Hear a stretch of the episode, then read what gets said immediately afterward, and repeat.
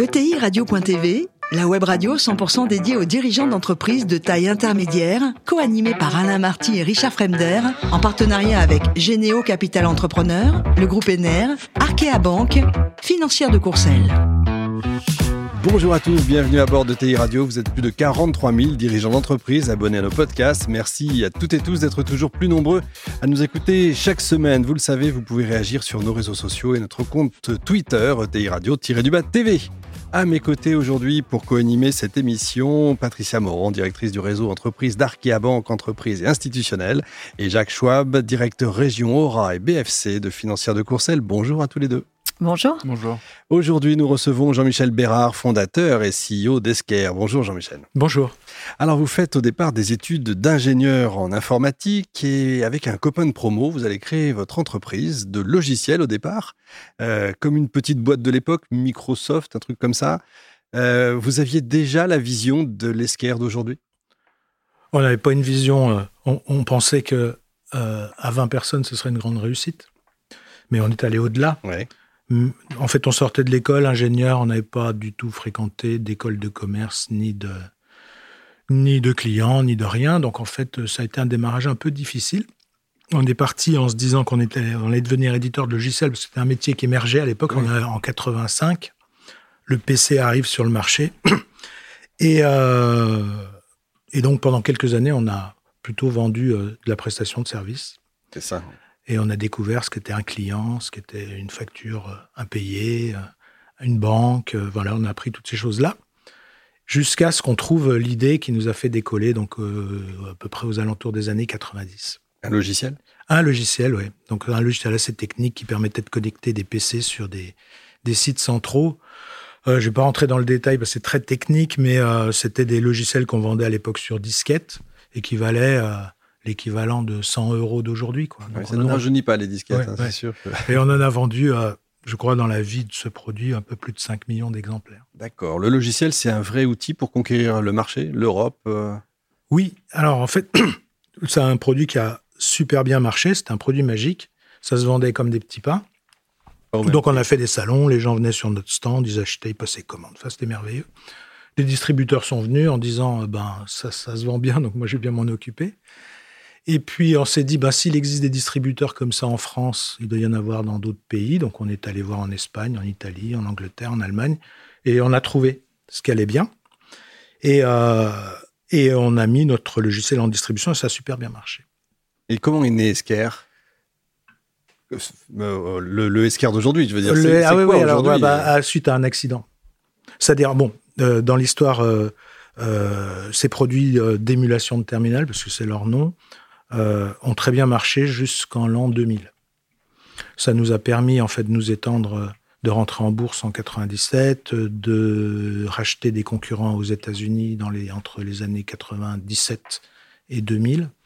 Mais malheureusement, ce marché euh, s'est effondré au passage de l'an 2000. Et on a dû donc se réinventer. Euh, alors, il se trouve que dans les sociétés qu'on avait achetées aux États-Unis, il y en avait une qui avait un, un logiciel, c'était un serveur de fax. Et ça ne nous rajeunit pas non plus. Et même à l'époque, le fax, c'était pas vraiment le truc qui avait de l'avenir. Et donc, euh, on est allé voir les clients pour voir de quelle manière ils utilisaient ça. Puis on a compris qu'en fait, ils recevaient des bons de commande. Et euh, on a développé tout un tas de fonctionnalités au-dessus de ça pour extraire le contenu des fax, pour euh, les router en fonction du contenu, un peu un début d'intelligence artificielle. Et de là, on s'est dit, bah, si on peut faire ça sur un fax, on peut faire ça sur un PDF, sur un scan, sur un email, sur ce qu'on veut. Quoi. Et donc, de fil en aiguille, en fait, on est rentré euh, euh, dans le monde de ce qu'on appelle la dématérialisation, donc l'automatisation des processus de gestion. Et aujourd'hui, combien de salariés? Euh, un peu plus de 1000. Chiffre d'affaires? On va faire cette année 180 millions d'euros de chiffre d'affaires. Pas mal, pas mal du tout. On va voir les détails. Patricia. Euh, Donc Jean-Michel, euh, très heureuse de, vous interviewer parce que c'est une, belle réussite d'une entreprise, euh, d'une ETI française de dimension internationale. Alors comme vous le, comme vous le disiez à l'instant, vous avez dû vous réinventer. Vous actionnez aussi des leviers de croissance interne, des leviers de croissance externe. Vous réussissez aussi grâce au principe de subsidiarité. Donc tout ça fait appel à des qualités extrêmement différentes. Et comme on est écouté par des chefs d'entreprise, quelles sont les clés pour mener euh, la réinvention, la croissance interne, la croissance externe? Les clés pour mener ça, bah, il y en a plusieurs, mais la clé principale, c'est certainement pour nous la proximité avec le client et avec le marché. C'est-à-dire que je, personnellement, je passe pas mal de temps avec les clients, comprendre leurs besoins, comprendre leurs questions et voir de quelle manière on peut les aider et faire évoluer nos logiciels dans ce sens-là. Donc en fait, on, pratique, euh, on va dire, euh, en complément en fait de, cette proximité des clients, on pratique également ce qu'on appelle l'amélioration continue. Donc on, a, on est dans une démarche agile où en fait on sort une version de logiciel tous les 15 jours et ça nous permet de coller au marché. Et puis quand il nous manque une brique importante euh, ou qui va nous permettre de rentrer sur un marché supplémentaire, dans ce cas-là, on pratique une acquisition. Mais on ne pratique pas de très grosses acquisitions. En général, ce sont plutôt des petites sociétés qui vont nous apporter un savoir-faire, une référence, un marché sur lequel on va pouvoir, qu'on va pouvoir euh, recoller sur notre, euh, sur notre plateforme. Donc j'imagine que ça fait écho euh, aussi au, schéma gagnant-gagnant que vous, que vous souhaitez avoir avec vos, vos, clients. Enfin, vous concevez votre mission comme, comme cela aussi. Euh, en embarquant euh, effectivement ben, les, clients, l'écosystème, les, euh, salariés, en ayant une vocation de, simplifier en fait l'usage pour les, clients, de d'éviter les tâches répétitives, et tout ça aussi avec en ajoutant l'IA, mmh. l'intelligence artificielle qui fait couler beaucoup d'encre. Donc, je m'adresse à un spécialiste. Qu'est-ce que vous pouvez nous dire sur, sur l'IA Comment vous l'utilisez? Alors nous, on est à la frontière entre le monde structuré euh, de l'ERP ou de la gestion de l'entreprise et le monde complètement déstructuré extérieur. C'est-à-dire qu'un client peut vous envoyer une facture euh, papier, écrite à la main, ou il peut vous envoyer une facture en format euh, machine data ou une facture sur un PDF. Et donc tout notre boulot, nous, c'est de prendre tout ce monde non structuré et de le ramener dans du structuré. Donc en fait, ça fait plusieurs années qu'on s'intéresse de très près à l'intelligence artificielle parce qu'elle permet justement de réaliser ce type d'opération. Et là, on vient d'intégrer euh, ChatGPT en particulier pour euh, traiter euh, les emails informels que les clients envoient aux entreprises et comprendre ce que ça fait et répondre parfois à la place. Et alors, je peux me permettre une dernière question Mais bien sûr. Alors, ChatGPT, risque, opportunité ah, pour nous, c'est une opportunité. C'est magnifique parce que euh, là, on automatisait le traitement des documents et là, on va pouvoir automatiser également les conversations par email euh, entre l'entreprise, ses clients, ses fournisseurs. Ce qui est intéressant, c'est qu'il y en a qui vont utiliser ChatGPT pour envoyer des questions, les autres vont l'utiliser pour répondre. Ça va être sympa comme monde. Jacques euh, ravi de vous écouter euh, et, dans, ce, dans, dans, ce marché qui évolue, euh, une ETI qui a encore de belles perspectives devant elle. Je, voudrais vous entendre sur la loi de finances 2021 euh, euh, qui va rentrer en vigueur en 2024, si ma mémoire est bonne. Ouais, exact. Vous, vous, entendre sur, sur cette obligation, comment vous allez continuer à, à finalement profiter de cette opportunité, c'est peut-être ma première question. Et et une deuxième question, comment se différencier aujourd'hui sur ce secteur où justement euh, il, risque d'avoir une, très forte croissance pour tous les acteurs euh, par rapport à, euh, à, votre, à une immatriculation PDP par exemple, des, éléments un peu différenciants comme, comme cela?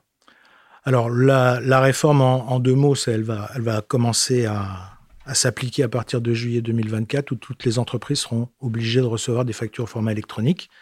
Et, les, seulement les plus grosses seront tenues de ne faire que de l'électronique, puis ce sera suivi par les sociétés, les ETI, puis les, PME euh, avec un décalage de, deux ans.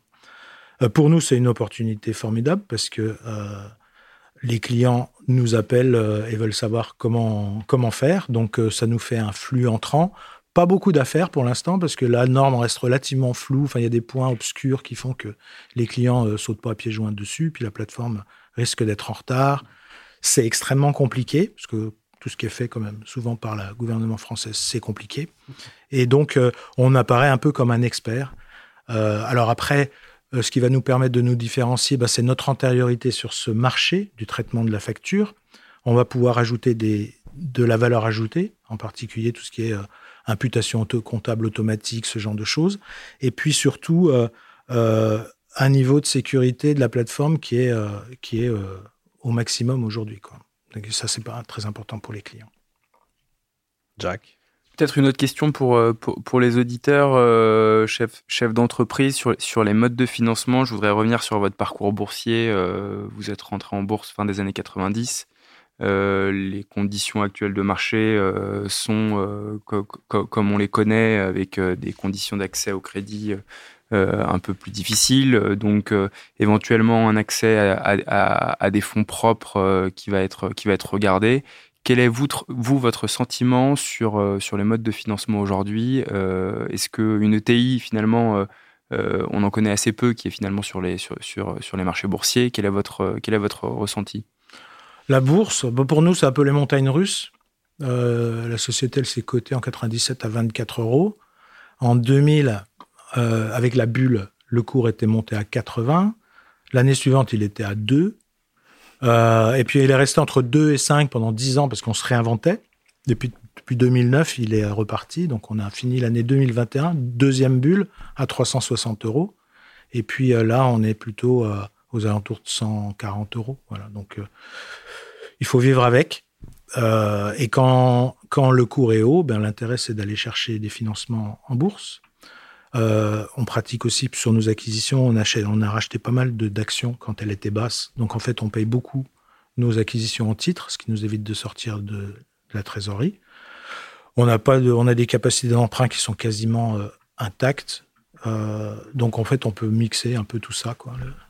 Pour une grosse, une grosse acquisition, sera plutôt, on regardera plutôt sur le, les marchés. Donc c'est le moment d'acheter. Ah, moi, rien, je dis rien. On sait jamais. Jean-Michel, côté personnel, vous avez découvert l'Asie. Je crois que c'était une autre planète pour vous. Vous avez découvert un autre monde. Oui, oui, oui. Bah parce que j'étais parti en 1996 pour ouvrir le bureau de Singapour. Donc, je suis arrivé tout seul avec ma valise. Et puis, euh, de fil en aiguille, j'ai recruté un, un, un responsable euh, local. Le, la filiale a bien marché puisqu'on a ouvert derrière euh, la Malaisie, puis Hong Kong. Et puis moi, chaque fois, j'y allais. Et puis en fait, je me suis rendu compte qu'à Singapour, tous les clients étaient là. Quand, comme l'île fait 40 km sur 20, mmh. euh, on peut voir quatre clients dans la journée. Ils sont tous assez très sophistiqués. Donc, euh, et puis j'ai pris plaisir à découvrir l'Asie. Voilà, donc. Euh, On imagine. Donc voilà. vous nous conseillez d'y aller. Oui. Et pour terminer, je crois que le sport, la randonnée en montagne, c'est important pour vous. Oui, ça, ça permet de faire un break. Ouais. Ouais, à la fin de la semaine. Effectivement, ouais. ici, vous avez de quoi faire. Merci beaucoup, Jean-Michel. Merci également à vous, Patricia et Jacques. Fin de ce numéro de TI Radio. Retrouvez tous nos podcasts sur notre site et suivez notre actualité sur nos comptes Twitter et LinkedIn. On se retrouve mardi prochain, 14h précise, pour accueillir un nouvel invité. L'invité de la semaine de ETI Radio, une production B2B Radio.tv, en partenariat avec Généo Capital Entrepreneur, le groupe Ener, Arkea Banque, financière de Courcelles.